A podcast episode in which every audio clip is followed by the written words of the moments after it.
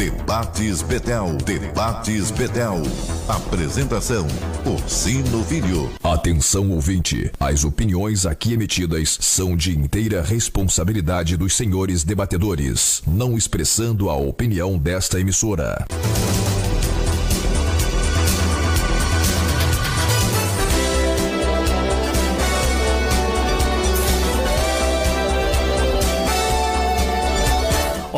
Muito boa tarde. A partir de agora está no ar o nosso debate, Debate Betel.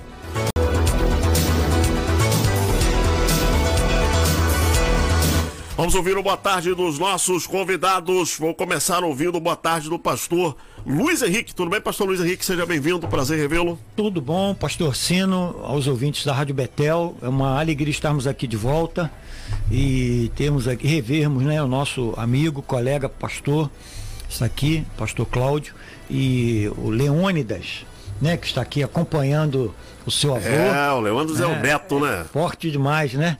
Que, que bom, né? A oportunidade, nós estarmos aqui nessa tarde e agradecer a Deus, né, por mais um dia de vida, porque uma coisa que nós precisamos cultivar no nosso coração é termos um coração grato, independente das circunstâncias, não apenas estarmos percebendo só os problemas, problemas podem gerar crescimento, depende da minha percepção, depende da maneira como eu trato né? Todos os momentos a gente tem conflitos, né? Sejam familiares, profissionais, em todas as áreas. Isso faz parte da caminhada da vida na igreja, em qualquer outro lugar. Porém, eu preciso ter uma perspectiva diferente. Então, queria agradecer por essa oportunidade de mais um dia, mais um desafio que o Senhor nos permite. Eh, diante de um ano tão difícil, estamos Verdade. chegando até aqui. A bondosa mão do Senhor está e sempre estará conosco. Então quero agradecer por essa oportunidade Seja nessa tarde. pastor. Nós é que agradecemos. Pastor Cláudio Eduardo Macedo Costa. Tudo bem, pastor? Seja bem-vindo. Alegria revê-lo. Alegria é imensa estar junto com vocês, Rádio Betel FM, aqui do Rio de Janeiro. Principalmente nesse dia que o mundo está enfatizando a ação de graças né? É um momento em que nós paramos para refletir um pouco mais sobre o que é ser feliz, o que é a felicidade, como é que a gente vai caminhar em meio a tantas dificuldades, pandemias, tantas tristezas, vivenciar o luto, uhum. como é que a gente pode como igreja do Senhor, como povo de Deus, dar uma resposta a um mundo que está sofrendo, que está chorando, que está sentindo suas dores. Verdade. E nessa tarde é uma alegria podermos estar junto com o amigo pastor Luiz Henrique, ali da Igreja Batista Aliança, junto com você, eu sendo Seja nessa rádio, porque. É, e o privilégio que Deus está me dando. Hoje eu trouxe o meu neto primogênito, mas eu tenho três bênçãos, três netos, né? Olha. Não é só o Leônidas, eu tenho o Arthur Henrique e eu tenho o Eduardo Augusto também. Então, uhum. só de ser avô Olha. já me torna um homem extremamente Amém. feliz. Bom, eu vou aproveitar a fala do pastor Cláudio e nós vamos abrir o nosso debate, gente, com a denúncia grave. Denúncia grave. É, em uma escola na Bahia.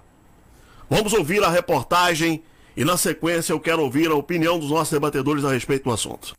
Um professor de artes da rede estadual de ensino foi afastado das atividades depois que estudantes disseram que ele obrigava os alunos a se beijarem em troca de pontos nas notas e até de dinheiro.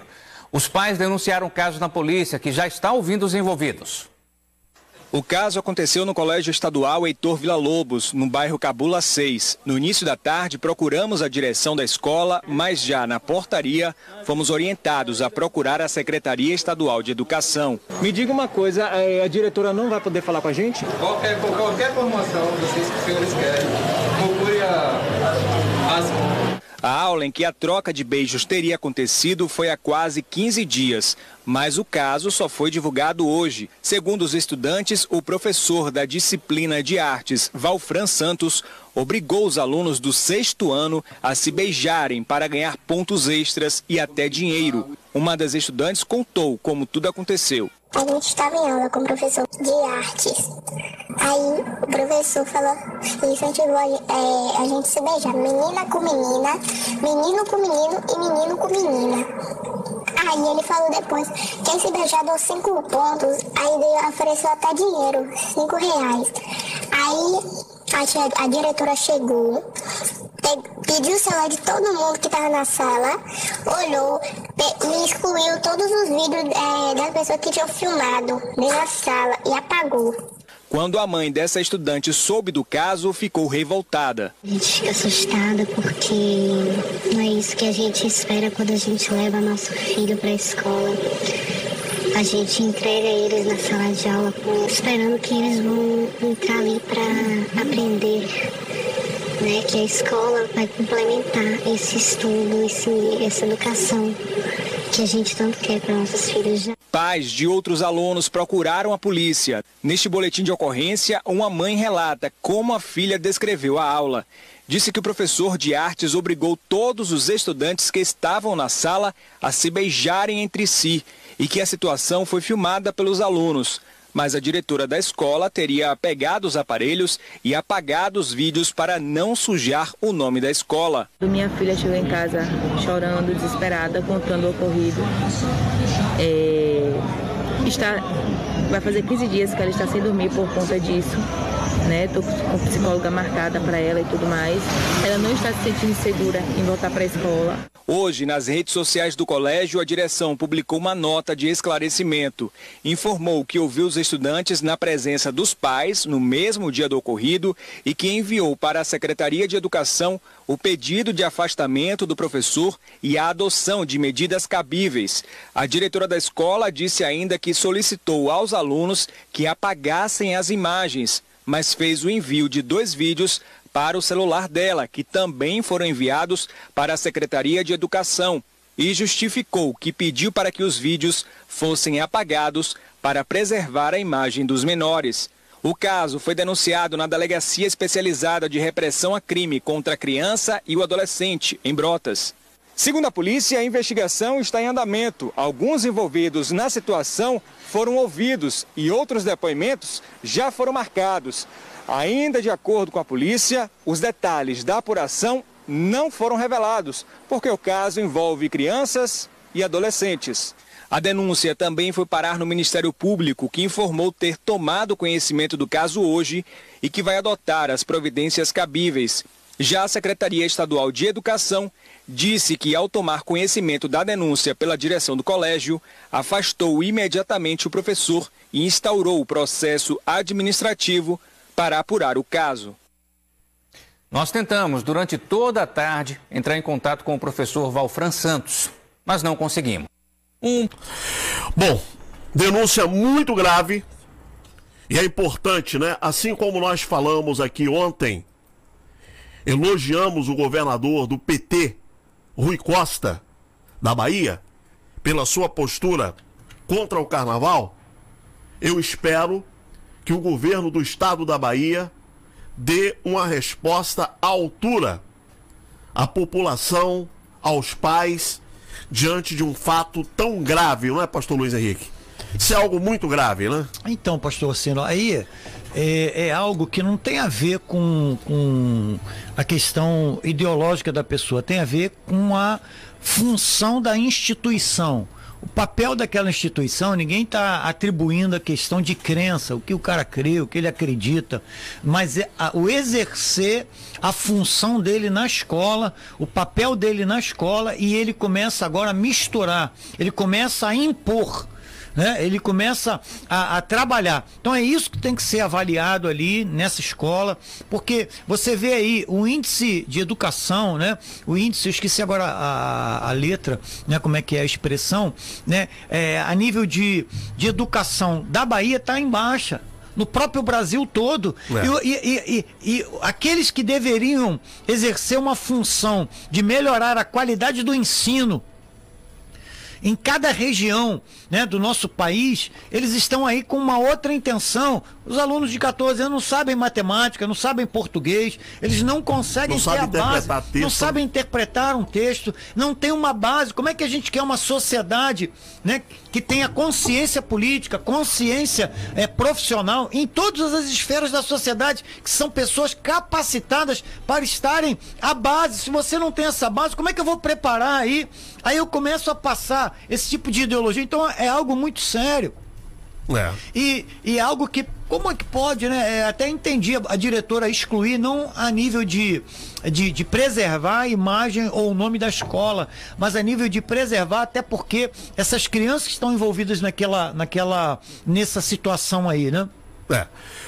Pastor Cláudio, o senhor imagina uma situação dessa? Ou seja, seus filhos, os seus netos vão para a escola para aprender matemática, geografia, história. Aí aparece um professor que bota a menina para beijar menino, menino para beijar menino. Como é que o senhor avalia uma situação como essa e que medidas o senhor acha que deve ser tomada contra a diretora, contra a escola, ação mesmo dos pais contra o governo do estado da Bahia, que é o, o responsável, né? Que é o, o, o, o líder maior de tudo isso, né? Bem, eu vou dentro de uma perspectiva ainda muito mais profunda. Às vezes nós pegamos apenas um fato e não entendemos a grandeza de tudo isso. Ah, há uma sequência de distorção ou o querer destruir o modelo da família família dentro do contexto ou dentro do princípio cristão Verdade. ou do princípio bíblico. Então a primeira questão é essa. A segunda questão, há um distanciamento enorme da palavra de Deus. Provérbios já nos ensina. Ensina a criança o caminho que deve andar e até quando envelhecer não se desviará dele. Então, a, a, família tem se distanciado do seu princípio de ensinar e ensinar valores, ensinar princípios, ensinar o homem a ser homem, a, a mulher a ser mulher. E aí, quando nós nos deparamos com essa situação dentro de um contexto da sociedade, isso nos chama a atenção. Eu digo que é como se fosse um alerta a, a, ao nosso contexto. E aí eu chamo isso como um alerta ao nosso contexto como cristãos. Ah, o Estado é, lei, é, é laico, e eu tenho que entender isso. Mas as pessoas, elas têm espiritualidade. Inclusive, a própria ciência já diz que dentro da saúde emocional, dentro da saúde mental do indivíduo, está o investimento nas suas crenças, na sua espiritualidade, nos seus valores com relação àquilo que não é tangível, naquilo que é o invisível, né? Todo mundo tem, precisa acreditar em um ser superior ou em acreditar em alguma coisa. Então, a, a gente vê a questão do posicionamento do Estado, a gente olha para uma visão de punição a, ao gestor, ao professor, mas a gente tem que ver toda a construção, ou seja, como estamos chegando a esse, esse ponto. ponto. Né? É. Como estamos chegando? Porque não é só isso. Você, se você pegar notícias de 15 dias atrás, você vai ver um diretor no estado de São Paulo em que os pais estão se levantando porque ele não quis adotar na sua escola aquele banheiro unissex. Ele tem banheiro para meninos, banheiro para meninas. É. E aí você vai ver um outro contexto de uma outra situação de uma rede de fast food ou de lanche em que tá que a prefeitura entende que precisa ter banheiro masculino e banheiro feminino e a rede tinha adotado banheiro unissex. É. Então a, a, essa construção ela é muito maior. Agora quando se trata de crianças e aí eu vou para o ponto uhum. principal, nós cristãos nós, como povo de Deus, como igreja do Senhor, precisamos rever o qual, qual tem sido o nosso conceito né, do, do cuidado com os nossos filhos, de como a gente está permitindo que os nossos filhos estejam vendo o mundo. Verdade. Porque você vai ver muita criança entendendo ou tratando, achando isso muito natural, muito normal. Verdade. Então, a minha preocupação hoje, ou o meu chamado, é justamente a você que é cristão. Que tipo de valores você está ensinando aos seus filhos? Porque se você ensinar em casa, mesmo que um professor mande ele fazer algo que vá contra a sua fé, ele haverá de se recusar. Verdade.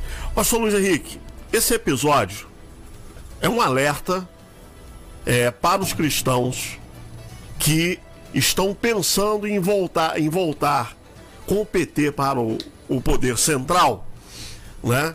E com o pretexto de que não, mas no tempo do Lula a gente comia carne, a gente andava de avião, comprava carro, ia lá na Casa Bahia comprava geladeira nova, Agora a gente não está conseguindo botar nem gasolina no carro. Pois é. A questão é: o que é mais importante para você?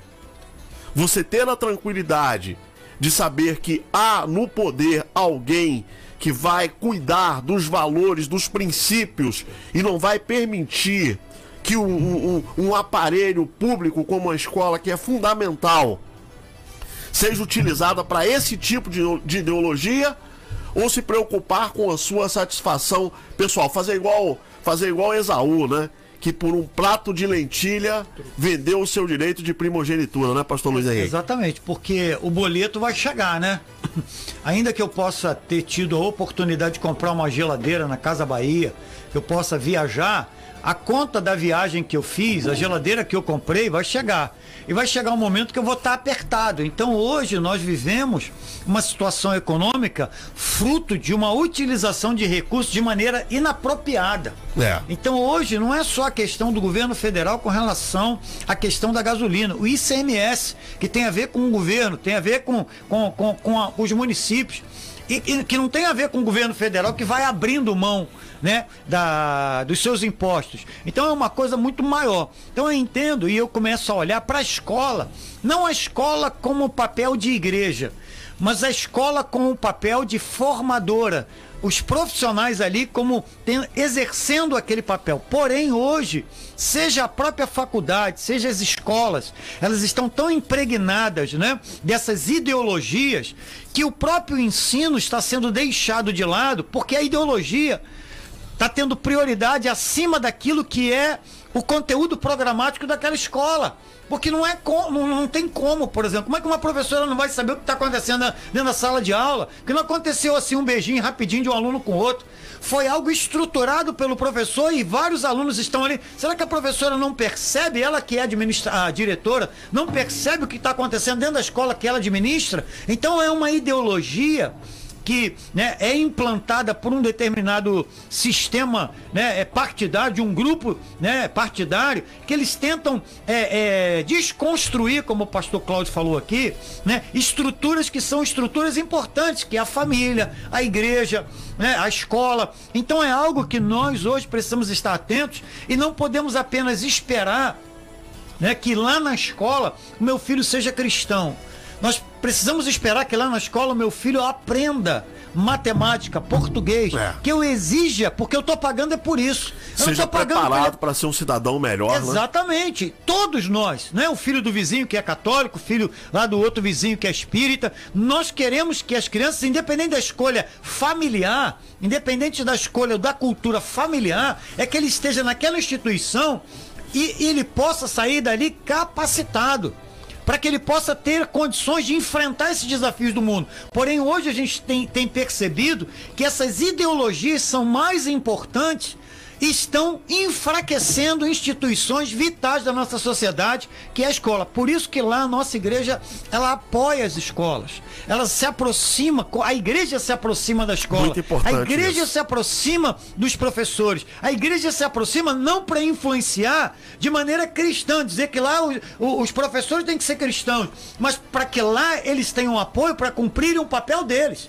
Se ele é evangélico ou não, se a diretora é espírita ou não, nós estamos lá para apoiar, no sentido não de que ela esteja promovendo a religião dela, a crença dela, mas que ela esteja dando uma qualidade de ensino para todos os alunos. Porque eu sei que tanto o filho dela quanto o filho de qualquer outro pai que esteja naquela escola precisa ter esse suporte, independente da crença dela. Porque a igreja, ela vai dar esse respaldo e vai fazer o papel dela. Verdade. Pastor Cláudio, é, o que está em jogo no processo eleitoral do ano que vem é algo mais profundo do que essas questões laterais, né? Eu tenho ouvido muitas pessoas indo por essa questão lateral. Ah, porque eu tô com saudade de comer picanha. Ah, porque a gasolina tá cara. Ah, porque são coisas importantes, com certeza. Mas é, votar em um partido que tem na sua matriz ideológica a destruição da família, o uso indiscriminado das drogas, a liberação do aborto, né? É, o que, que é mais importante para nós, na sua opinião, Pastor Cláudio? É essa questão lateral da picanha, da gasolina, da ou esses valores como família, igreja, né? É, que são as bases que sustentam essa sociedade. Bem, é, o aparelhamento ideológico do Estado, isso é uma situação natural em qualquer sociedade. Então a gente não tem como fugir disso. Ao mesmo tempo, uh, eu entendo que nós, como cristãos, precisamos não olhar mais para uma legenda político-partidária até porque, infelizmente, as legendas partidárias no nosso país, elas são a partir de grupos de interesse e não a partir daquilo que o partido A, partido B ou partido C esteja defendendo. Infelizmente é isso que a gente vive. Então, ah, eu tenho caminhado nessa minha caminhada, eu já morei no Nordeste do Brasil, já morei na região Norte, sou carioca, amo o Rio de Janeiro, e o que eu tenho visto é que ah, as pessoas não estão votando no, no, no, conteúdo ideológico de determinado país, determinado partido, partido A, B ou C, mas em pessoas. É. Infelizmente. O brasileiro é essa, vota em pessoas. É, é, essa, é diferente de, por exemplo, de você olhar para outra realidade. Ah, certa vez alguém me questionou: você é de direita? eu posso dizer que politicamente eu defendo a direita, eu defendo ah, o livre comércio, eu defendo que as pessoas é, estejam crescendo pelo seu mérito, mas eu também defendo justiça social. Então, eu, eu sou muito ligado a questões sociais, porque as injustiças, para mim, elas, elas, são muito mais da sociedade do que do próprio Estado, porque somos nós que escolhemos os é. nossos governantes. Agora, essa questão da justiça social, pastor Cláudio, é uma linha tênue, né? Por quê? É, os partidos de esquerda, eles usam essa questão da justiça social como anzol, né? Uhum. É aquela história do, do, do, do pescador que quer fisgar o peixe, ele lança uma isca, né? Então, pastor Luiz Henrique. Deixa eu só terminar. Aí sabe o que, que eu vejo? Porque eu morei no Nordeste na década de 90. Então eu vejo que essa isca da justiça social é uma maneira de manter as pessoas sem trabalho, é Sim. é manter as pessoas na miséria, com Bolsa Família, com Tique Gás, com essas coisas, eu não estou dizendo que isso não seja necessário, sim. que não seja importante. Sim, sim. O, o, governo precisa, tanto o governo federal quanto o governo estadual, municipal, eles precisam de políticas sociais. Uma rede de proteção, né? Exatamente. Mas eles precisam também estarem trabalhando para que essa rede de proteção ou as políticas sociais não escravizem as pessoas e não mantenham as pessoas nesse nível de dependência dependência completa do Estado. E, e, muitas vezes, e aí eu vou responder a sua pergunta, nós cristãos, nós como igreja, muitas vezes estamos nos vendendo, ah, olhando para essas questões, né? Quando na realidade nós temos que olhar que o, algo, é algo muito maior, muito mais profundo em relação a tudo isso. Eu tenho um problema muito sério quando as pessoas querem se referir a Jesus como alguém que brigava por justiça social. Pelo contrário, é, Jesus... Outro dia teve um ouvinte aqui que falou que Jesus quem criou o socialismo. É, eu, eu não entendo. É, aí eu vou contar, vou, vou dizer, é, essa pessoa que acha isso, é, né, que acha isso, ela não conhece a Bíblia, sabe por quê? Vai lá ver a, a parábola dos talentos, aquele que ficou escondendo o seu talento, Jesus diz, por que que tu não não botou pelo menos lá no banco para crescer um jurozinho, né? É. Por que, que tu não foi trabalhar? Ou vai lá para João, o Evangelho de João, quando Jesus diz: Eu sou a videira, vocês são a vara. O que, que Jesus faz com quem não está produzindo? É ele verdade. corta e taca no fogo. Então, não é dentro dessa caminhada. A, a gente tem que dar comida para quem está com fome, mas eu não vou dar só a comida. Eu tenho que mostrar a essa pessoa que está com fome que existem alternativas para ela não ficar com fome. É aquela história, né, pastor? Ao invés de dar o peixe, né? Dá a vara, dá um anzol e fala, vai lá e pesca o teu peixe, meu amigo. O lago tá ali. É, ele tá faminto, ele tá com fo- É. sem força, eu dou o peixe, mas eu dou o peixe e dou a vara. É. Se ele, daqui a pouco, ele pegar a vara, como eu já vi dentro dessa perspectiva de políticas sociais que muitas vezes eu acompanho, a pessoa quebra a vara ou vende a vara e volta no dia seguinte para pedir, eu, eu sou contra esse É, tipo de é. relacionamento. Então, o que, que a gente precisa entender? Não é retornar ao modelo dos governos anteriores, não é olhar para o governo atual e entender que ele é a salvação da lavoura. Não, é, isso é verdade. É, é a gente reavaliar, até porque nós vivemos num país democrático em que nós temos três poderes e que o poder executivo ele não consegue fazer nada. O, o executivo ele não vai fazer nada se não tiver o legislativo e se não tiver dentro da legalidade. O Dentro da legalidade. né? Então, a, a gente vive num país democrático É. que tem liberdade. Muitas vezes a nossa liberdade tem sido cerceada. Verdade. Mas a gente vive num país democrático. E democracia é isso. É. Agora, pastor Luiz Henrique, o pastor Cláudio falou uma coisa. Nós, aqui no Brasil, votamos em pessoas. Nós não olhamos é, o partido que ela está afiliada, como é que é o estatuto daquele partido, o que, que aquele partido pensa. E aí, quando a gente olha, por exemplo, para o Lula, né, que é o nome, é o nome é, do PT para, para a disputa presidencial até o momento, o Lula, pelo menos, a gente sabe exatamente o que ele representa. Ele não esconde, ele não está escondendo mais, né? Ele está falando abertamente de controle das redes sociais, controle de mídia, né? Nós temos um farto material é, de vídeos aí na internet, ele assistindo vídeos de, de, de peças de, de atos de pornografia homossexual. Enfim, o Lula é, é enganado pelo Lula quem quer. Então, pastor, O Lula a gente já sabe o que ele defende e, e o que ele quer. Mas a gente precisa ficar de olho também em outros candidatos que vêm com a capa, com a capa de, de tentar dialogar com, com essa, essa base eleitoral tradicional que não quer um representante no Planalto que defenda outros valores que não seja igreja, família, né? E anti-aborto, anti-drogas.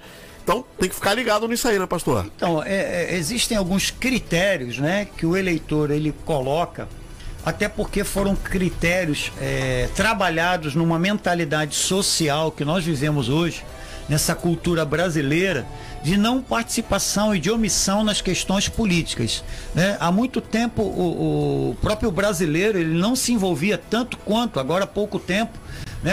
A- os brasileiros têm participado um pouco mais, têm se envolvido um pouco mais com relação a isso, a uma mentalidade política. E hoje a mentalidade política e conceitual, às vezes não, não, não tem muita. é, muita visibilidade e as pessoas não conseguem perceber a diferença entre o social e o socialismo. né? Muitas vezes, em nome de um social, né, se compra uma bandeira de uma ideologia socialista completamente impositiva. Não é que a o problema social vai deixar de existir. O próprio Jesus ele disse: ah, vamos pegar esse dinheiro aqui, vamos dar esse dinheiro aqui que é dinheiro para os pobres. Jesus diz: ah, vocês vão ter sempre. Essas questões sociais sempre existirão e, e- elas não vão deixar de ser acolhidas. O problema é que às vezes nós temos uma ideia de ter uma visão social baseado apenas na nossa necessidade, uma visão egoísta. Eu olho porque eu quero ter uma alcatra, eu quero ter uma picanha, eu quero ter um carro, mas eu não tenho uma visão coletiva de que aquilo que eu tenho direito a ter uma picanha, uma alcatra, o que que o outro que está lá, ele também não teria o direito? Então como é que eu posso fazer para que eu tenha? É o que Jesus fala de me colocar no lugar do outro. Sim. E não apenas esperar que eu possa ter o direito aí ali comprar no mercado. Mas peraí, o que, que pode ser feito não apenas para que eu, de maneira egoísta, ah, então eu vou votar no fulano de tal porque ele vai me dar um, um negocinho, porque ele vai me É. encaixar em tal lugar. Então é uma mentalidade construída de uma política individualista, uma política manipuladora, onde eu uso as questões de miserabilidade da sociedade, onde a, a sociedade está vivendo na miséria, e eu não. Eu, eu, eu tenho propostas, porém as propostas não trazem uma resolução para a vida das pessoas a nível de questão de saneamento, de estrutura. Você vê aí, tantas são as propostas dos candidatos que eles chegam na comunidade e eles apresentam. Verdade. Mas depois de quatro, cinco anos, são estradas, são uma série de, de situações que são apresentadas, mas por trás disso existe ali aquela ideologia partidária que impede, que atrapalha. Então muitas vezes a gente vai atrás. Ah, porque o fulano ele, é, ele, ele tem uma imagem boa, ah, porque ele tem um linguajar bom, ah, porque ele tem uma articulação boa, então vou votar nele, porque É. ele é juiz, porque ele exerceu isso, porque ele exerceu aquilo, ele vai poder resolver. Verdade. Nós estamos falando a respeito de um episódio que ocorreu lá na Bahia, onde um professor em sala de aula colocou os alunos para beijar, se beijarem, né? Meninos com meninos e meninas com meninas. Então, esse é o assunto que nós estamos abordando aqui para quem começa a ouvir a gravação. Para quem já estava no ao vivo aqui com a gente, acompanhando a live ou, ou é, ouvindo pelo rádio, pelo site, no ao vivo, segue normal. Bom, é, Pastor Cláudio, essas questões, né, que nós é, nós precisamos ter muito cuidado com esse. Eu, eu sempre percebo que as campanhas eleitorais elas acabam é, o povo acaba sendo distraído com questões laterais e as questões mais profundas elas não são abordadas, né? Então você tem candidatos que são orientados por marqueteiros, né? Que criam frases de efeito, um discurso bonito, mas nós precisamos enxergar além disso, né, Pastor Cláudio? É, primeiro, igreja não deve ser usada como curral eleitoral. Eu defendo isso. é, eu nunca permiti na minha caminhada pastoral que o púlpito fosse usado para campanhas políticas. Agora, independente do período da campanha política, existem assuntos que muitas vezes nós, pastores, somos omissos diante da igreja. E isso independe de campanha eleitoral. Por exemplo, falar sobre aborto, conversar sobre aborto com adolescentes. Isso é necessário, isso é importante, isso é falar sobre vida, é falar sobre a- aquele momento de descoberta da sexualidade. Sexo seguro é no casamento, é na família. E muitas vezes esses assuntos não têm sido abordados dentro do nosso ambiente eclesiástico. A outra questão, drogas. As drogas estão destruindo famílias, estão destruindo vidas, estão acabando com a nossa sociedade. Eu sou contra a, a liberação de drogas e, como igreja, nós precisamos conversar também sobre isso. Porque tem drogas lícitas e drogas ilícitas. E, e hoje eu tenho visto já que estamos baixando a guarda com as drogas lícitas. A bebida E o que é alcoólica. pior, pastor, eu tenho, eu tenho, eu tenho é, observado um movimento, um movimento no nosso meio de evangélicos que defendem o uso recreativo da maconha. Né? Então, assim, olha, olha o rumo que as coisas estão tomando. Tem, tem gente que é evangélica, crê em Deus, e alguns são até ministros É mesmo? que fumam maconha. É isso mesmo? É, o cara fuma maconha. É uma, é, uma, é uma tendência de mundanização da igreja. E quando eu tô falando Loucura de isso, munda- né? mundanização, eu tô falando que estamos começando a tratar com naturalidade aquilo que eu não vou usar só a expressão pecado. Por exemplo, as drogas, o aborto, é um problema de saúde pública, é um problema que, que tem trazido doença na alma das pessoas. Você vai tratar alguém, eu não sou psicólogo, tá? Mas eu tenho acompanhado pessoas que na juventude fizeram um aborto e vivem com essa culpa já na velhice. Porque foi algo que não foi. É um assassinato, né? Exatamente. À- À medida que a pessoa vai, adquirindo maturidade, e são assuntos que a gente não discute com os nossos adolescentes. Nós estamos em pleno século XXI e muitas vezes nós cristãos, no ambiente eclesiástico, como igreja, estamos discutindo as coisas periféricas. Alguns querem transformar a sua igreja como se fosse um curral eleitoral. Votem no candidato tal, porque essa é a salvação. Usam textos bíblicos de forma equivocada. Um deles é aquele salmo que diz: Feliz a nação cuja Deus é o Senhor. Mas eu conheço políticos que não são cristãos e que são pessoas É, honestas. outro, outro que eles usam muito também, né? É, o justo, né? É. nem, nem sempre o fato da pessoa ser crente quer dizer que ela é justa, né? Ah, Outra, outra coisa, nem sempre a pessoa ser membro de uma igreja vai dizer que se essa pessoa tem dentro de si os valores cristãos. Então há, há uma. é, vam- vamos dizer assim, é, eu, eu, eu tenho uma dificuldade muito grande hoje de estar olhando para o momento que a igreja brasileira está vivendo e a sociedade brasileira está vivendo. Porque eu entendo que a igreja seria a resposta para as aflições. A igreja seria uma resposta de esperança. Agora, eu não vou, como líder religioso, como pastor, dizer vote no candidato A, vote no candidato Não, é. B ou no candidato C. O que eu tenho que fazer, isso eu tenho que fazer, é estar discutindo assuntos éticos como Jesus discutiu. É isso que. Jesus, ó, você tem sermões éticos maravilhosos. Então, antes do, do- de 2022, se você é pastor, se você é líder na sua igreja, trabalhe Mateus capítulo 5, 6 e 7 com a sua igreja e vá aprender ah, com Jesus o que é ética, os que são os valores cristãos, né? E, e deixe a sua igreja. ah, eu entendo que o ser humano foi criado por Deus. Nós fomos criados por Deus, é, seres responsáveis.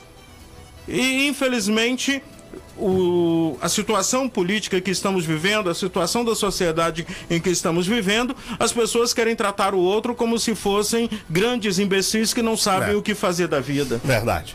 Pastor Luiz Henrique, o pastor Cláudio levanta é, esse cuidado que nós precisamos ter de não permitir né, é, que os nossos rebanhos sejam atacados né, por esses lobos vorazes da política, né? Porque, pastor, mas por que tem uma turma aí que só aparece em época de Mas eleição. Por que, que eles aparecem na porta da igreja? Por que, que eles aparecem dentro da igreja? Porque a igreja, durante muito tempo, ela se omitiu da esfera, da, espe- da esfera política. A igreja simplesmente se preocupou com as questões espirituais. A igreja, ela não prepara politicamente membro nenhum, porque ela não trata desses assuntos. Ela não fala desses assuntos. O pastor fala do futebol que ele joga, ele fala do time que ele torce, ele fala da comida que ele gosta, mas ele não fala qual a ideologia que ele tem, porque eticamente ele não fala. E ele batiza o cara, ele faz o casamento do cara, ele faz tudo.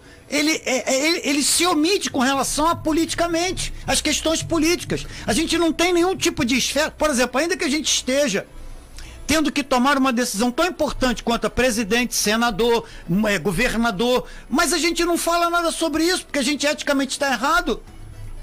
Por que, que eu estou errado de falar minha opinião? A minha opinião, ela não obriga ninguém. A minha opinião não obriga ninguém a votar naquilo que eu estou falando. Agora, não vou usar o púlpito, não vou me omitir de falar a minha opinião. A minha opinião, eu posso falar a minha opinião dentro dos princípios que eu estou colocando aquela pessoa ali, que eu estou falando aquela pessoa. O púlpito não é lugar para isso. Porém, a gente às vezes só faz isso no período de política. É. No período de eleição, as pessoas não são orientadas. Haja visto que tanta gente tem problema financeiro e a gente não fala. Tem gente, a gente tem encontro de casais e tem um monte de casamento destruído É. dentro da igreja. Imagina questões políticas de decisão, né? Se não há, se não há a questão da Rádio Betel falando sobre política, as demais rádios, elas não falam sobre isso. Elas não tratam desse assunto. Aí chega na hora, aquele que está lá falando de um monte de assunto, ele não tem base nenhuma. Qual a base que ele vai ter para fulano de tal Beltrano se eu não falo? Se eu não aponto, se eu não direciono, como é que eu vou resolver um problema? Se eu, ah, eu tenho que resolver um problema, mas eu preciso saber como resolver o problema. Eu não tenho como resolver um problema sem saber como. E tem muita gente que diz o seguinte: quer saber de uma coisa? Eu tenho que votar, sou obrigado a votar. Porque aqui no Brasil, nosso sistema é assim. Então o que, que a gente faz? A gente vai atrás de quem? De padrões superficiais, pois o evangélico não teve um momento, nem a cultura da igreja evangélica. O profeta está lá é para falar. Ele não está lá como um, um que vai escolher uma bandeira política. Ele está lá para meter o pau, para falar a respeito do, do, do rei, a respeito daquele, daquele. Ele sempre esteve ali o profeta. Ele não está lá para levantar uma bandeira ideológica, partidária, porque não é o local, mas ele está lá para orientar que está ferindo. Ó, você está fazendo isso porque você tem um caso com a sua cunhada. Pô, o cara vai perder a cabeça, vai perder a cabeça. É. Mas hoje o profeta ele não se levanta para falar nada. Ele, porque eticamente eu não posso falar mais nada. Por né? conta da, da chamada política do cancelamento, né, pastor Luiz é, e aí eu fico é, politicamente né, correto, sem, sem E aí o povo tá lá e eu não faço. Quantas reuniões uma igreja? A minha igreja, a sua igreja, as nossas igrejas reuniram para tratar de política. Durante cinco anos. Quantas vezes? Nenhuma. As pessoas estão lá, elas nem querem. Elas não. não e, e é uma decisão tão importante quanto ao quê? É só você ver, as pessoas vão em reunião de escola, elas participam, essas questões sociais. Reunião de condomínio. Reunião de condomínio. É uma série de coisas. É vital porque você vai pagar a taxa condo- É. de condomínio ali, de, de taxa de reserva, taxa de não sei. Você vai vir na tua conta. Então eu prefiro fazer o seguinte: eu não vou, eu pago a conta e fica por isso mesmo. É, então eu acabo, aí eu não preparo a esfera, só para eu finalizar Não, minha fica palavra. tranquilo, fica à vontade. Eu não preparo na minha igreja um candidato. Eu preparo o cara para fazer prova profissional. Eu preparo o cara para ser um bom é, piloto. Eu preparo o cara para ele ser um bom militar, para ele ser um bom médico. Eu oro por ele. Eu oro pelo garoto que vai fazer prova para juiz, para promotor. Eu oro pro garoto para ser um bom médico ali. Mas o cara para ser político eu não preparo espiritualmente aquele cara. Aí eu espero que ele vá ser cristão dentro daquele ambiente. Ele não vai ser porque a minha igreja nunca o preparou para ser um cristão verdadeiro, independente da posição dele, É. independente da esfera, independente de onde ele esteja. E eu espero dele, eu exijo dele algo que ele nunca recebeu. Ele nunca recebeu da igreja estrutura, estratégia. Aí eu coloco o cara lá naquele local lá, seja no ambiente é, comercial, no ambiente político, e ele não está por quê? Porque muitas vezes a gente está apenas fazendo campanha do sobrenatural, enquanto Jesus deixou o sobrenatural e trouxe o céu para a terra. Nós precisamos trazer o céu para a terra. Diante de tanta injustiça, diante de tanta falta de educação, trazer o céu para a terra, os princípios do reino de Deus em todas as esferas da sociedade. Jesus, ele abriu mão da sua glória, ele veio para esse mundo, ele sentou com quem não prestava, ninguém que queria, ninguém que era acolhido por ninguém, ninguém que tinha visibilidade para ninguém. E Jesus olhou para cada um daqueles e disse para eles: Olha, existe algo muito maior, porém isso não tira a minha responsabilidade com relação às coisas que estão acontecendo aqui na terra. É. Família, escola, ele esteve sempre presente em todas as instituições. Verdade. Pastor Cláudio, é, como é que a igreja pode tratar essa questão da, da política, né? Eu não falo, falo da política com P maiúsculo, né? Não a política do varejo, não a política partidária, mas a política pública, né? Isso que o pastor Luiz Henrique é, falou a respeito da, da importância de uma igreja assistir uma escola, né? Estar presente na comunidade, é, é, se apresentando como uma instituição, não somente uma instituição é, espiritual, mas de importância também social para aquela comunidade no entorno onde ela, onde ela está. Qual é o caminho, pastor, para a gente separar essa política pública da política do varejo, né? essa política baixa, rasteira, que é a política partidária no Brasil? Bem, primeiro a gente tem que, já que o irmão botou política com P maiúsculo, definir o que que é política. Porque política vem de polis, do grego, que significa cidade, reunião. Então, nós somos seres políticos, discutimos política o tempo inteiro. é, a política influencia a nossa vida em todas as instâncias. Infelizmente, quando a gente pensa na política, pensa na política com P minúsculo, que seria partidos políticos, governador, prefeito, estado, mas nós somos seres políticos. Então, quando eu estou abastecendo o meu carro num posto de gasolina, politicamente eu estou revoltado com o preço da gasolina, né? Mas depois que eu ando uns 5, 6 quilômetros usufruindo do ar-condicionado e do conforto do meu carro, eu, a mesma coisa se eu estiver andando de ônibus, de metrô, nós somos políticos e estamos vivenciando, estamos mergulhados em tudo isso. Ao mesmo tempo, a igreja ela tem a sua função profética. E a função dos profetas, eu amo o profeta Isaías. Eu entendo que o profeta Isaías, ele é não só é, é um profeta evangélico, mas é, é aquele profeta que a igreja precisa resgatar. Porque quando a gente olha para visão profética, e eu poderia também dizer Abacuque, que são pouquinhos livros, mas que é um questionador. Então nós somos questionadores.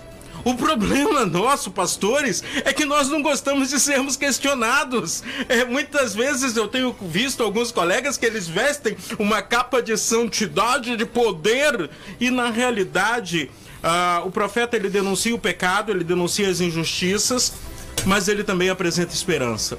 Ele apresenta alternativa. Ele apresenta soluções para os problemas que estão sendo vividos. E aí, quando eu vou para a igreja, no seu ato político, a igreja precisa ser relevante na sua comunidade.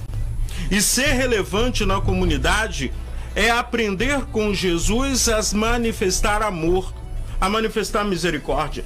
E eu vou contar uma, rapidinho uma ilustração uhum. aqui.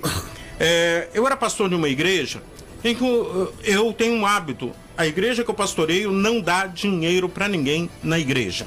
E nem dá cesta básica para ninguém na igreja. Se você precisa de uma cesta básica, eu vou ter uma equipe para levar a cesta básica na sua casa. Porque a cesta básica levando na sua casa, eu vou te conhecer na sua intimidade.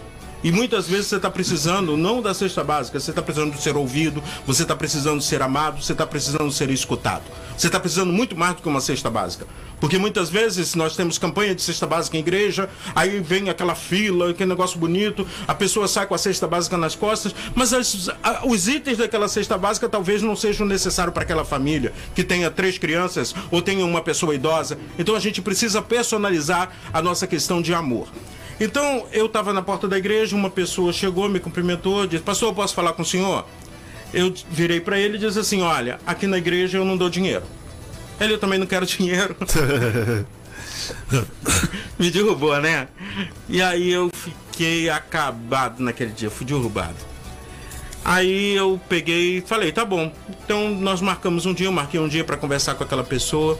Aquela pessoa estava na rua já há seis anos, tinha saído da sua família, a família dela tinha posse. Eu liguei para a família dele, a família mandou recursos, e então a gente muitas vezes a gente faz uma leitura. A nossa leitura do que o outro precisa. E muitas vezes não é o que o outro precisa, não é a nossa leitura em cima das nossas crenças e quem sabe dos nossos preconceitos. Então a igreja precisa aprender a ser relevante, é, dando uma resposta para aquilo que o indivíduo está precisando naquele momento. E a relevância da igreja, por exemplo, eu já dei aula de ensino religioso em escola, de graça, em convênio com prefeitura lá eu não estou defendendo só a fé cristã, mas eu estou mostrando para as pessoas o que significa ser uma pessoa digna. A, a, a questão da formação do indivíduo, eu tenho que formar indivíduos para a vida, independente de onde ele esteja. Eu tenho que formar um indivíduo para que ele seja um comerciante honesto, para que ele seja um funcionário honesto, se ele for um profissional um funcionário público, que ele seja. Então, eu tenho que formar pessoas para que ela tenha um padrão de vida de honestidade. Pastor Luiz Henrique disse que nós temos que trazer o céu para a terra. Eu vou discordar em parte. Eu trago o céu para a terra, já veio. Eu tenho que anunciar que o céu já veio. Jesus já veio. As boas novas já chegou. Agora, o que, que eu vou discordar em parte, completando, se o irmão concordar? Claro. Não, Fica à vontade. eu preciso levar a terra para o céu. Porque nós estamos sendo muito imediatistas. Nós estamos sendo muito consumistas, né? E, e, nós precisamos levar a terra para o céu. E quando eu digo isso, é, é pegar a pessoa que está nesse mundo cheio de mazelas e mostrar para eles que há uma esperança e, e, outra coisa, não há só esperança, não. Existe também alternativas para que ele, de maneira. Porque nós fomos criados como seres políticos, né? Tanto que quando Deus viu o homem sozinho, disse: não é bom que o homem esteja só. E ali já começam as dificuldades, relacionamento e tudo mais. Então, quando eu digo levar a terra para o céu, é levar as pessoas que estão vivenciando o seu problema no aqui e agora para entender que a sua espiritualidade é extremamente importante. Precisamos investir mais na espiritualidade das pessoas, na formação das pessoas desde pequeno, desde criança. Porque aí eu não vou me preocupar como um líder, porque nós líderes nós temos uma responsabilidade. Como é que essa pessoa vai se comportar numa Câmara de Deputados, se ele for eleito, ou como ele vai se comportar num, num, posto médico, se ele for um médico, ou como ele vai se comportar se ele não for nada disso, é. se ele for um trabalhador liberal. Então a gente tem que trabalhar caráter. A gente tem que trabalhar valores na vida dos indivíduos. Verdade. Agora, eu penso, pastores, é, que a igreja evangélica brasileira perdeu uma grande oportunidade. Nós estamos em um momento em que a sociedade brasileira ela perdeu a confiança nas instituições. Né? Você olha para o poder executivo em todas as suas esferas, a sociedade não confia mais. O poder legislativo, a mesma coisa. O poder judiciário nem se fala. Os partidos políticos já não representam mais o desejo do povo. As instituições é, representativas, como sindicatos, OAB, é, Uni, também não representam mais as pessoas. E esse era um momento em que a igreja evangélica ela poderia se apresentar como um farol para a sociedade brasileira. Mas lamentavelmente a igreja é, ou parte dela rolou na lama quando assumiu a política partidária, quando assumiu é, é, de forma equivocada, de forma equivocada, um namoro promíscuo e alguns até se prostituem com o Estado nesse sentido. Isso tirou da igreja evangélica brasileira a oportunidade de se apresentar nesse momento como uma locomotiva, não como mais um vagão, né, pastor Luiz Henrique? Nesse processo de transformação desse país. Né? Porque, é, no meu modo de entender de perceber, a igreja, que é a igreja de Jesus, ela passa por um período que é o período de que os seus líderes acham que eles são. Né, Parece que foram eles que foram pendurados lá na cruz, né? Exatamente, a igreja é deles. Né? Exatamente, a igreja é deles, eles fazem da igreja o que eles acham e eles têm a maneira pela qual vão apresentar. O problema é que a gente quer dar uma resposta sem saber primeiro a pergunta das pessoas. A igreja não pode dar uma resposta né, sem que ela saiba a pergunta, porque eu só tenho como dar uma resposta e a partir daquilo que o reino de Deus apresenta, quando eu sei a pergunta, né? O que está acontecendo? O que, que é? Eu preciso parar. E eu preciso estar tá ali junto com aquela pessoa para ver a necessidade dela, a dificuldade dela. E hoje a igreja, a igreja ela quer dar uma resposta espiritual na teoria. Ela quer dar uma resposta que muitas vezes ela já não acredita mais porque ela não vê aquilo que a gente prega na nossa própria vida. Se ela não consegue ver na minha vida, o que, que ela quer fazer lá naquele templo? O que, que ela vai fazer lá naquela igreja? Se o próprio filho do pastor está numa outra igreja. Se a própria esposa do pastor nem na igreja vai lá junto com ele, porque vai numa outra igreja. Ele prega na igreja no púlpito, mas a esposa dele não vai no culto.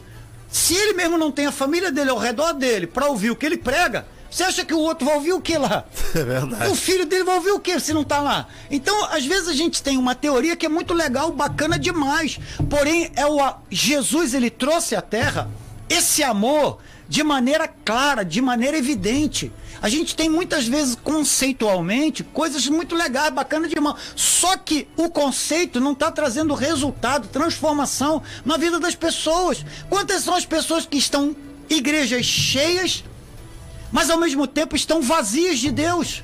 São igrejas que estão cheias. Ou a igreja pode até não estar tá tão cheia, a pessoa está lá, mas ela está vazia de Deus. Ela ouve a mensagem, ela sabe. Eu me lembro da história de um pastor que pregou durante seis meses João 3,16. Ele pregou durante seis meses João 3,16. Teve um dia lá que uma senhora levantou e falou: Pastor, eu quero falar com o senhor depois do culto. Pois não, meu irmão. O que, que houve? Não, pastor, eu queria saber quando é que o senhor vai pregar o versículo seguinte, versículo 17, João 3,16. Ela disse assim: minha irmã, eu só vou passar para o versículo seguinte, eu tenho nesse período todo aí, já seis meses, a irmã tem vindo, todo domingo, né? Eu já até falo, né, irmãos? Os irmãos já sabem o que, que eu vou falar, né? João, capítulo 3, versículo 16. É exatamente isso, pastor. Queria que o senhor. E a gente já não aguenta mais. Ele, ele respondeu assim: É, minha irmã, eu só vou mudar pro versículo seguinte a partir do momento que a igreja começar a praticar aquilo que eu estou pregando. Porque muitas vezes a gente prega, prega, prega, prega, prega, mas a gente não vive aquilo que a gente prega. A gente não passa. E hoje a igreja, muitas vezes, ela fala um monte de coisa.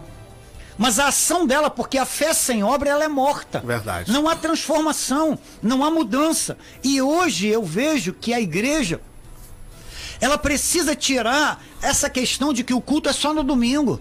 O culto não é no domingo, o culto são todos os dias. O culto eu preciso vivenciar como o melhor pai, o melhor, a presença de Deus na minha vida, como o melhor marido, como o melhor pai, como o melhor profissional. É o evangelho entranhado, o evangelho fazendo parte da minha vida, muito mais do que eu, eu, do que eu no púlpito, do que eu dirigindo uma igreja, do que eu à frente. Por exemplo, pastor Cláudio aqui foi diretor de escola né, lá no, no, onde o senhor era, daquela. O senhor montou escola, aquela. É... é, em Gravatar nós fundamos o Colégio Batista Betânia em Gravatar, um colégio particular. Minha esposa foi a diretora, mas eu, como pastor da igreja, um dos fundadores da. Então é uma igreja expressando, pastor, a esposa, toda a estrutura. A igreja expressando um amor na prática. Sim. Né? Tava lá, pregava lá, tinha um momento devocional, tinha, tinha um monte de coisa, mas tinham alunos de vários várias, várias é, é, situações religiosas, crenças, pensamentos, ou seja, estavam mais do que apenas pregando e falando, estavam demonstrando a presença do amor do Senhor,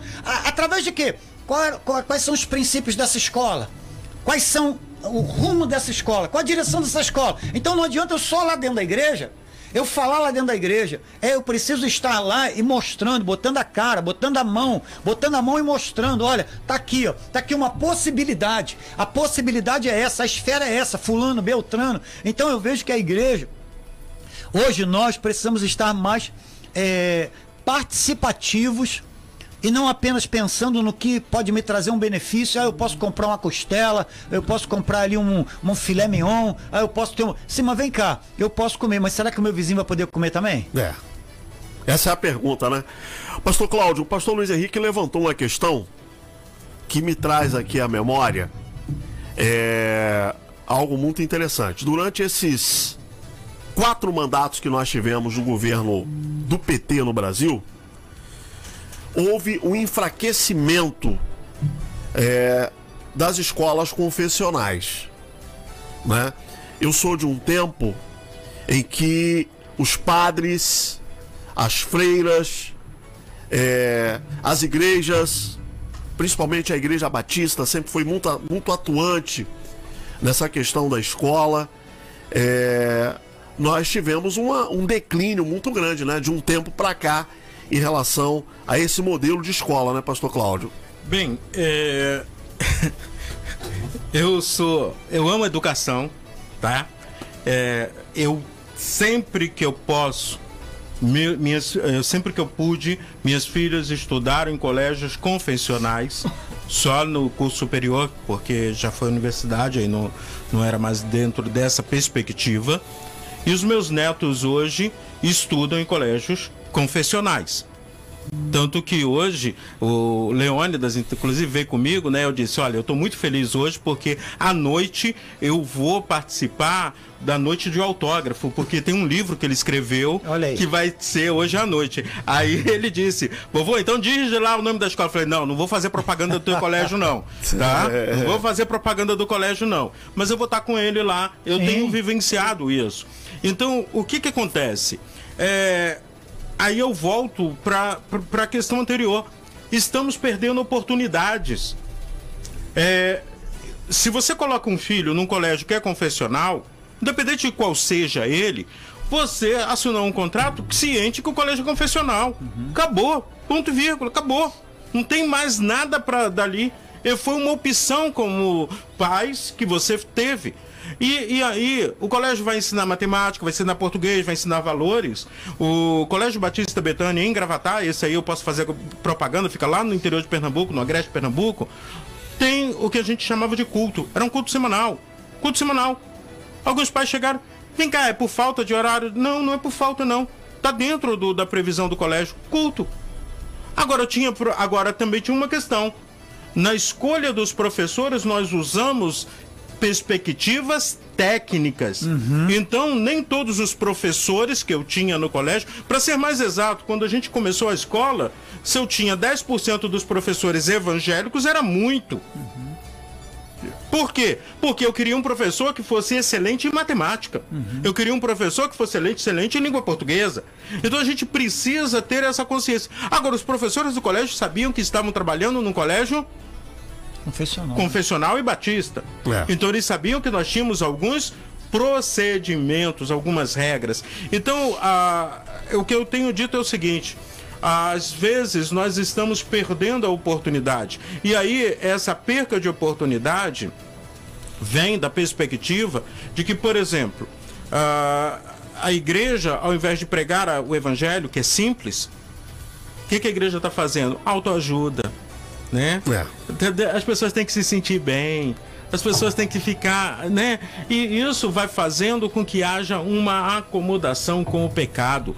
Verdade. Quando na realidade a igreja precisa rever o seu conceito como agente até de transformação. Porque, até porque, né, pastor, o evangelho ele é para ser vivido na prática. É. Né? Esse evangelho teórico, ele não transforma ninguém, né, pastor Luiz Henrique? Uhum, não verdade. transforma, né? É, e não tem resultado na vida de ninguém. É. Né? O evangelho só de conhecimento, haja visto Salomão. Conhecia, mas nem por isso ter grande conhecimento né, gerou nele uma vida de obediência ao conhecimento que ele tinha.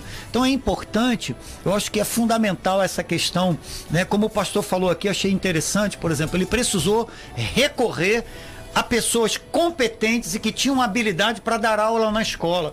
Por que, que nós, como igreja, não incentivamos aos membros da igreja serem pessoas competentes? Sim. Entende? Serem competentes, serem excelentes, para que eu não tenha que apanhar uma outra pessoa. É porque às vezes a gente está espiritualizando muito e o cara diz assim: não, estou preparado que eu vou para o céu, estou salvo. E às vezes não trabalha essa questão, que é a questão dele, dele ter uma graduação, dele ter uma capacitação, dele ter um treinamento, dele ter algo que possa ele ser um voluntário, alguém habilitado para poder exercer algo para compartilhar mais à frente como igreja. Quantas vezes a gente precisa recorrer a pessoas de outros lugares, né? Pessoas que não estão ali porque não tem, não, não cabe. Né? Não cabe. Quantos cursos nessa pandemia? Você faz uma, uma, uma, uma, uma pergunta na igreja. Quantos irmãos aqui leram, leram um livro aqui na pandemia, concluíram pelo menos a leitura de um livro, fizeram um curso? Curso pela internet, tantos cursos gratuitos, tantas opções. Não, não, o que, que eu fiz? Ou seja, as pessoas. Mas aí se você pergunta, quantas séries você maratonou? Ah, aí, aí. Olha, eu posso contar um, um, exemplo? Olha só. Eu, eu, eu. A gente precisa estar se reinventando. Eu tenho dito que eu sou da época dos dinossauros e estou vivendo num mundo tecnológico. E no começo do ano, nós, é, no ano passado, uma pessoa pediu para estar sob o meu ministério lá na África, Moçambique. Logo de cara eu pensei, pô, deve ser golpe, alguém pedindo dinheiro ou coisa desse tipo. Isso foi em agosto, fiquei orando, mas Deus ficou me incomodando quando foi em dezembro, mantive o contato. E, e aí, em cima disso, o que aconteceu? De janeiro para cá, eu e a minha esposa estamos aqui no Brasil, utilizando uma plataforma, plantando uma igreja em Angoche, Moçambique. Olha aí. Hoje nós temos uma média de 250 crianças a cada domingo. E eu só tenho um casal lá que são batizados e são da terra, são pessoas que são moçambicanos, profissionais que trabalham no hospital lá em Moçambique, que entenderam de Deus que iriam sair do conforto de uma cidade grande para ir para o interior para plantar uma igreja. E nós temos conseguido todo esse suporte, tanto financeiro quanto técnico. E agora estamos trabalhando como da seguinte maneira: eu quero que o líder lá, que é o pastor hoje, que está lá trabalhando, que a gente tem discipulado, faça um curso de teologia EAD aqui no Brasil. Uhum. Precisou tirar um CPF. Essa semana ele já tirou o CPF, ele está fazendo o vestibular para se matricular no seminário onde eu estudei, para fazer o curso de teologia em EAD. Ele- aí eu perguntei, olha, você vai assistir a aula de madrugada, porque a fuso horário Fuso são cinco horário. horários. É. Cinco horas. Ele disse, pastor, não tem problema. No sotaque do português lá. A gente conseguiu um programa de rádio, numa rádio que não é cristã, tá? E é uma hora de programa nas segundas, quartas e sextas, em, em português, um dialeto local. Então a gente, isso tudo eu estou fazendo da sala da minha casa junto com a minha esposa. Nós estamos capacitando o Ministério Infantil. A partir da próxima semana, minha filha é professora de música, ela vai estar também liderando o Ministério de Música. E tudo isso a gente está fazendo usando plataformas de internet. Então você, você pode trabalhar, você pode agir, você pode pregar o evangelho. Agora, tudo isso significa o seguinte: você precisa crescer. Aí eu te pergunto, eu sabia usar plataformas antes da pandemia? Olha aí. Não sabia. Mas Deus me ensinou. Eu busquei pessoas, busquei ajuda, busquei recursos e a gente vai crescendo nisso. O problema nosso como igreja é que a gente tem perdido a oportunidade. Eu tenho dito o seguinte: meu neto tem sete anos, o outro tem três anos, extremamente tecnológico. Mas na escola bíblica, muitas vezes a professora quer tratar a criança como se ela estivesse na década de 50 do, do século passado. Uma atualização, ser, né? Precisamos ser tecnológicos. As É. igrejas precisam crescer, porque nós temos perdido a nossa juventude, nós temos perdido os nossos adolescentes, porque nós não estamos falando a linguagem deles e não estamos dando respostas às demandas deles. E por isso que aí você vai encontrar um adolescente da igreja que acha que ideologia de gênero não tem nada a ver, que drogas não tem nada a ver, que aborto não tem nada a ver. É. Porque nós estamos parados no tempo e precisamos recuperar esse tempo perdido, não tem jeito. É, faz parte, né? Deixa eu colocar aqui os nossos ouvintes que estão interagindo com a gente aqui na nossa live. O meu sobrinho aqui, o Neymar de Paula, tá dando uma boa tarde pra gente. O Henrique Cruz tá participando aqui, é, dizendo o seguinte: Cabo da Ciolo na frente de Dória, Mandetta e Pacheco nas pesquisas. Aí o pastor Luiz da Missão Cristolândia veio aqui, 35 neles, irmão Henrique Cruz. Andréia Liberatori, vocês estão sabendo como está a grade da Rede Globo? Andréia, tem anos que eu não assisto a Rede Globo pra nada. Eu ainda assistia a Globo News até um certo tempo. De um tempo pra cá, nem a Globo News eu tô conseguindo assistir mais. Mas aí não eu- sei o que acontece na Globo. Eu faço uma pergunta: como é que tá a grade da sua igreja? Exato, exatamente. Como é que você tem uma igreja, às vezes, que a grade dela só tem programação na quarta-feira, no, no domingo, e fica fechado o resto da semana? Aí é brincadeira. Preocupe-se com a grade da sua igreja, por favor. É, Lucas, Lucas Jesus, não sei se fico triste com essas notícias ou fico alegre de ver as profecias bíblicas se cumprindo. Fim dos tempos. É, a Lina Orlandini tá dando boa tarde pra gente. Boa tarde, pastores. É, será que esta sacola, será que esta escola já não sabia da índole deste professor? É uma boa pergunta, né, Nina? Acho que é, o, pastor, o pastor Lu- Luiz Henrique até levantou essa bola aqui na, na, na sua participação, né? É, ele não, ele não, não fez aquilo sem. É. né, Não fez assim porque deu vontade, até porque. De uma hora pra outra ele, Ele resolveu na hora, "Ah, vamos fazer isso aqui, essa É. atividade agora. Não. E especificamente, por que aquele professor de artes? Por que exatamente o professor artes vai fazer essa, essa, essa, esse movimento no meio dos alunos ali e talvez, talvez a repercussão é que tenha gerado agora essa movimentação de não, peraí, não é isso. É. Eu, eu ainda acho que a população deve cobrar um posicionamento do governador, do secretário de Educação. Essas famílias precisam se organizar, o Ministério Público precisa entrar nesse negócio, porque não dá. É, não a sociedade não pode tolerar esse tipo de comportamento só- dentro de uma escola. é, não só desse professor, mas de toda a estrutura educacional dessa escola ou de qualquer outra escola, para que possa receber os seus filhos a educação que é necessária para enfrentar os desafios. Então há há uma necessidade não só de se levantar, não porque nós somos aqui da igreja e nós não aceitamos, não é porque é da igreja não, cara. Não é porque é só da igreja, é porque aquela instituição ali, ela precisa dar um respaldo, preparar de fato aqueles alunos ali. Então esse movimento de se aproximar, porque se você se afastar, se isolar, como é que você vai fazer alguma coisa para que haja transformação? Então, eles precisam se aproximar da escola de maneira geral. Verdade. Ô, ô, ô, olha só, é, o... eu ouvi de uma pessoa essa semana que Satanás tem algumas virtudes. E uma delas é que ele não é preguiçoso. E é. muito menos omisso. Ele não e tira férias. Não tira férias e ele faz o que tem que fazer. Ah, o, o, o, que acontece também é que o funcionário público ele, é, ele assume uma posição a partir de concurso público. Então, o concurso público ele não mede índole, não mede caráter, não mede é, valores. Então é concurso público. Então a questão da contratação do professor, ou isso, ou aquilo.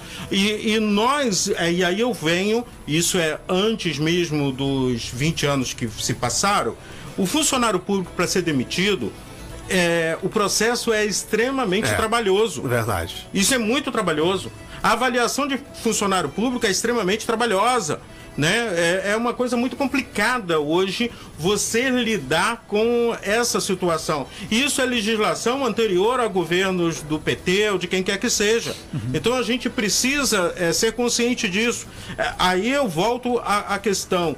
A, a gente precisa é, estar olhando para o que está acontecendo no nosso país e de maneira relevante, até mesmo pensando estabilidade. Por que, que só o funcionário público tem estabilidade no emprego? É. Existe estabilidade, uhum. né? Por que isso, por que aquilo? E, e hoje a gente está levantando essa situação, mas não sei quantos tomaram conhecimento do manifesto da Ordem dos Pastores Batistas do Brasil, quanto a um pastor que estava pregando contra a ideologia de gênero, ou melhor, não estava pregando contra isso, ele estava pregando a Bíblia, né? E foi acionado pelo Ministério Público e quiseram obrigá-lo a assinar um termo de ajuste de conduta. Que né? isso? Exatamente. Eu não depois, disso não. Depois eu te mando o, o, o link. A, a, Ordem dos Pastores Batistas do Brasil, ela fez um pronunciamento em, em prol da defesa da liberdade religiosa. E a gente tem que separar uma coisa de outra. Liberdade religiosa é para ser vivido no seu ambiente igreja eclesiástico. No, no, nos outros ambientes, nós temos liberdade de fé, liberdade de expressão, por estarmos num país democrático. Então, a, a Vai essa, falar isso para Alexandre de Moraes. É essa situação. é. Então, a, o, o que vem acontecendo, e aí eu volto à questão. Né? Eu, eu tenho um, um texto bíblico para mim que é muito importante que muitas vezes as igrejas não têm é, trabalhado, que é o Salmo 1, versículos 1 e 2. Feliz são aqueles que não se deixam se levar pelos conselhos dos maus, não seguem os exemplos dos que não querem saber de Deus e que não se juntam com os que zombam de tudo que é sagrado. Nós precisamos definir o que é sagrado.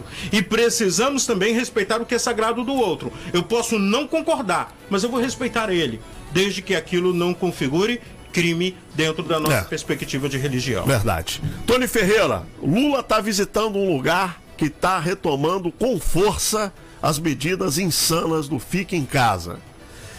Elis Veloso, a paz de Cristo, a paz Elis. Henrique Cruz, é, uma vez Fui a uma igreja, na cadeira da igreja, quando você ia sentar, já tinha o santinho do candidato, que o pastor estava apoiando.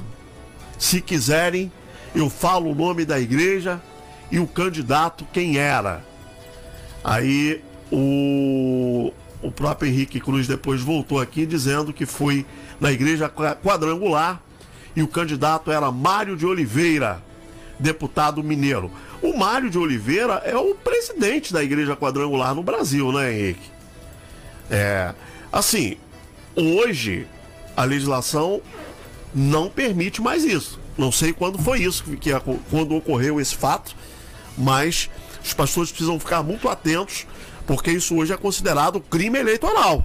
Com certeza. E outra coisa, se pastor está sendo cabo eleitoral, é porque talvez a igreja não esteja provendo o sustento digno dele e ele precise fazer uma boquinha para ser cabo eleitoral de algum candidato.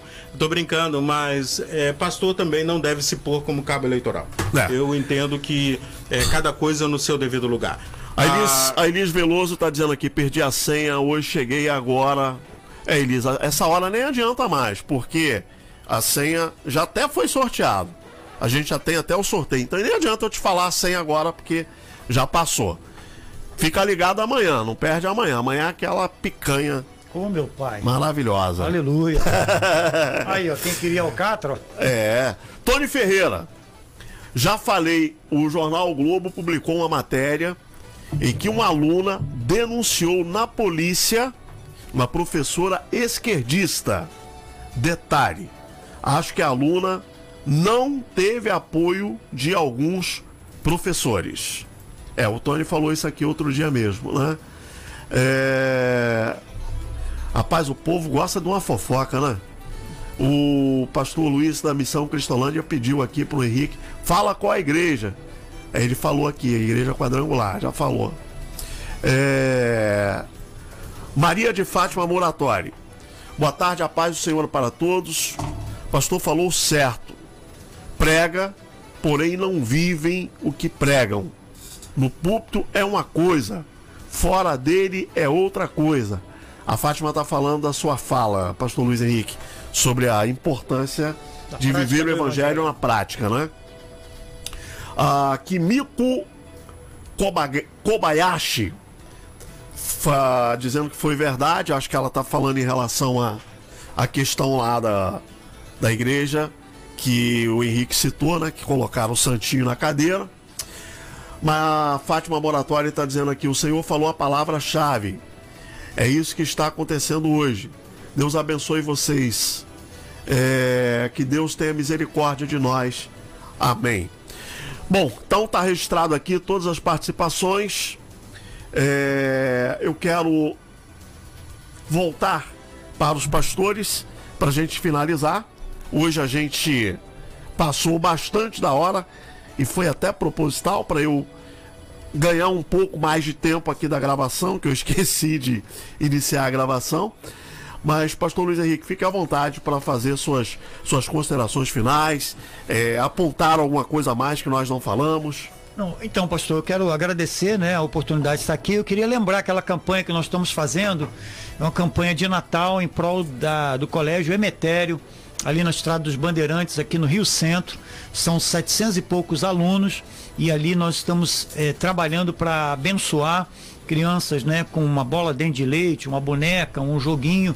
Então, pode até entregar direto lá ou aqui na rádio. Nosso objetivo é nesse período onde há uma tensão, uma pressão né, comercial, nós queremos então ajudar algumas crianças ali daquela escola, abençoando, fazendo no dia 16 de dezembro um momento ali onde elas possam participar entender o significado verdadeiro do Natal.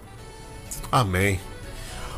Pastor Cláudio, fique à vontade, pastor, suas considerações finais, se é, faltou alguma coisa que o senhor gostaria de ter pontuado é, durante o debate, pode ficar à vontade, pastor. É, é uma gratidão a Deus por esse momento, por você que está também nos ouvindo. E eu quero te convidar a refletir sobre a situação em que o mundo se encontra e como é que nós podemos reagir, que tipo de respostas nós temos a dar a pessoas que estão sem esperança, que estão sofrendo as suas dores e os seus dilemas. Não se esqueça que nós fazemos parte de uma sociedade. Somos seres políticos e precisamos agir segundo a nossa consciência. Use da sua liberdade com maturidade. Use da sua liberdade com espiritualidade. Seja uma pessoa feliz. E aquele que é feliz, segundo o conceito bíblico, são pessoas que fazem da lei do Senhor a sua meditação, fazem da lei do Senhor a sua satisfação, o seu prazer. E quero deixar também com você um convite. Na próxima segunda-feira, às 19 horas, o coro da Associação Centro, junto com músicos do Seminário Teológico Batista do Sul do Brasil, estarão apresentando a cantata Vinde Adoremos. Será lá na Capela do Seminário do Sul e vai ser uma alegria muito grande receber você ali com a gente. Além disso, é Natal e Natal é Jesus, Natal é amor, Natal é entendermos que nós já ganhamos o presente.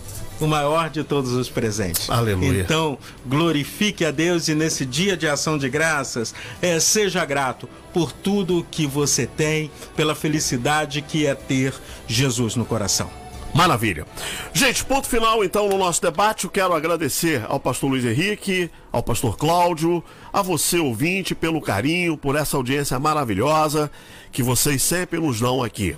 O debate tem a produção da Deise Oliveira, com apresentação e trabalhos técnicos de Ursino Filho e assistência de produção da Stephanie Silva. Não mude a sintonia. Sigam por aqui.